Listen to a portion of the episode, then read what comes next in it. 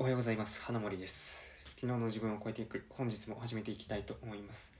第100回目の放送です。今日はですね、えーお金持ちになりたいなら簿記を学ぼうっていうテーマでお話をさせていただきます。僕がちょうど先日ですね、まあ、簿記の試験を受けてきまして、まあ、そんな関係もあって今日はこの話題を話そうと思います。で、まあ、簿記っていうのを知ってますかね？っていうところからなんですけど、まあ、簿記を、まあ、簿記はその会計の知識なんですけどまあねその会社のお金の流れとか、まあ、資産の状況とかそういうものを把握するための知識ですね。でこれは僕たちの生活の中にも非常に役立つ知識なんですよ。でこの簿記の知識があればそのねたとえ会社を起こさなくてもその自分のお金回りの知識のそのお金の教養としてとても役に立つ情報なんですよ。であのねあのかの有名な投資の神様ウォーレン・バフェットですら会計はビジネスの、まあ、共通言語っていうくらいにそのちゃんと簿記を学びましょうっていうことを言っているわけなんですよね。で、まあ、簿記を学ぶと何がいいかっていうと、まあ、会社経営の知識として役立つ、まあ、あとは株式投資の際とか不動産投資、まあ、こういった知識にとても役に立ってきます。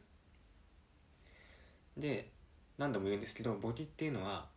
まあ、ビジネスの共通言語でありま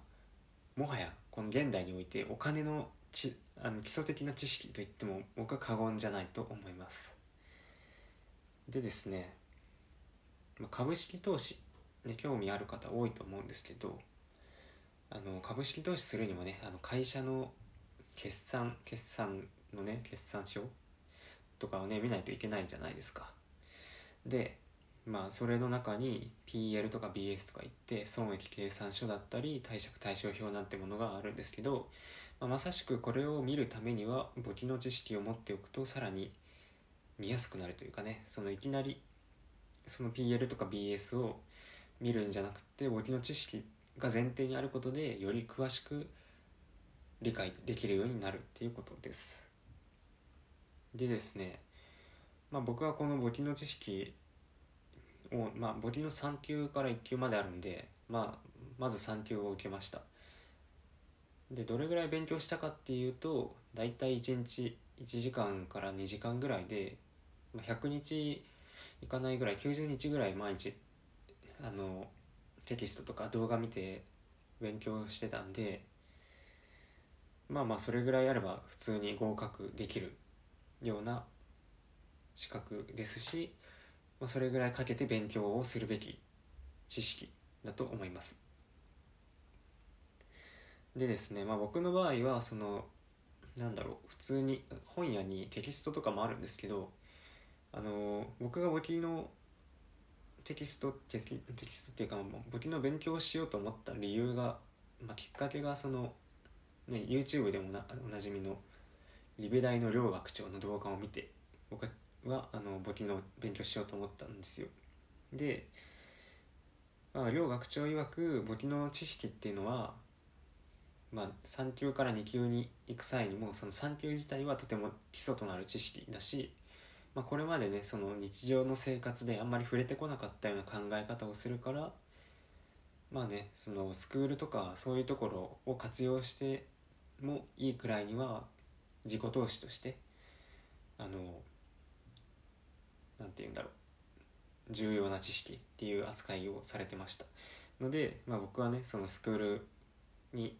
1万しないぐらいですね。お金払ってテキストだったり動画だったりを、まあ、購入するっていう形で勉強をしました。でまあそれでね大体1日1時間2時間でそれが90日ぐらい。ざっくり100日ですね。なんでまあ1回勉強するのに100円って考えるとまあ安いですよね。1日100円であの一生使えるお金の知識が手に入るって考えると安いと思いませんか？普通にねあのコンビニで缶コーヒーとかジュースを100円で買うより1日100円でお金の知識を買って将来的にもっとお金持ちになれるそういう知識を自分が得ることができる、最高の自己投資ですね。はい、ってことで、まあ、今日はねあの僕が募金のテストを受けてきたってことで、まあ、テーマとしてお金持ちになりたいなら募金を学ぼうというテーマでお話をさせていただきました。ぜひですねあのちょっと興味持ったっていう方がいましたら、まあ、僕がブログにあのテキストをさっき言ったあのスクールのテキストですね。それを取り寄せた時のあの記事を書いてるんで一回そっち読んでみてでそこにリベ大の動画も貼ってあるんでまあ、動画も見たりしてあなんか面白そうとかこれは役に立ちそうだなって思ったらあの無料でねあのなんだっけお試し教材みたいなの取り寄せができるんで、まあ、それを取り寄せてちょっと始めてみるっていうのもいいかもしれません。うんまあ、やっぱねお金持ちになろうと思ったらどうしてもこういった自己投資は必要になってきます。もともとねなんかそういう知識を学んできたとかそういう人ならいいんですけどやっぱり僕みたいに普通に大学通って特にお金のちゃんとしたなんだろう勉強とかもせずに来た人間なんで、まあ、これ今後ねそのしっかり金持ちになろうって考えたらこういう1万円以下の自己投資も十分ありだなありだなっていうふうに感じます。はい、ということで最後まで聞いていただきありがとうございました。また次回の放送でお会いしましょう。